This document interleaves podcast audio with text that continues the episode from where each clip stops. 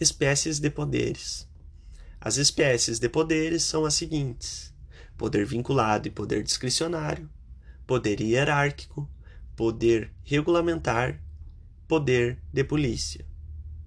Começaremos falando sobre o poder vinculado e o poder discricionário. A doutrina moderna critica essa divisão. Na verdade, não é o poder que é vinculado ou discricionário, e sim o ato administrativo no exercício desse poder. Não teremos um poder completamente vinculado ou discricionário, pois o mesmo, por hora, pode ser vinculado, ora, discricionário. Há mistura. Em um momento, um, e em outro momento, outro. A divisão encontrada em algumas instituições apenas vem sendo deixado de lado por outros, graças a essa nova visão da doutrina. Mas é importante para entender o resto do conteúdo, qual se divide em vinculado ou discricionário. Poder vinculado é aquele em que o administrador não tem a liberdade, não tem juízo de valor, não tem conveniência e oportunidade. Preenchidos os requisitos legais, o administrador é obrigado a praticar o ato. Ele não tem flexibilidade. Ao praticar atos vinculados, o agente limita-se a reproduzir os elementos da lei que os compõem, sem qualquer avaliação sobre a conveniência e a oportunidade da conduta. Exemplo 1. Servidor tem 60 anos de idade, 35 anos de contribuição e é servidor público. Preenchidos os requisitos, o administrador é obrigado a conceder a aposentadoria. Exemplo 2. Licença para construir.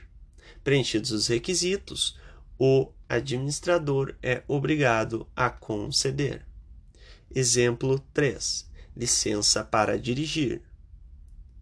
18 anos, aprovado nos exames, o administrador deve conceder. Poder discricionário.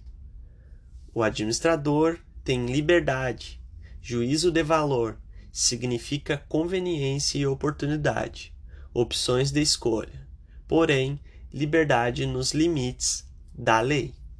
Deve escolher as alternativas que a lei apresenta. Exemplo: um restaurante, o dono quer pôr mesas na calçada. Pede ao poder público uma permissão de uso da calçada. O administrador avalia e constata. Rua calma, tranquila, concede a permissão. Rua perigosa, carros próximos, não concede. Permissão de uso de bem público depende da conveniência e oportunidade, que são avaliadas pelo administrador. A discricionariedade não pressupõe imprecisão de sentido, como nos conceitos jurídicos indeterminados. Ao contrário, espelha a situação jurídica diante da qual o administrador pode optar por uma dentro de várias condutas lícitas possíveis. Conceito jurídico indeterminado é previsão antecedente. Discricionariedade é previsão consequente. Controle judicial. Em relação ao poder vinculado, é fácil perceber que o controle de legalidade a cargo do judiciário terá muito mais efetividade. Quanto ao poder discricionário, pode ele sofrer controle judicial em relação a todos os elementos vinculados, ou seja, aqueles sobre os quais não tem o agente liberdade quanto à decisão a tomar.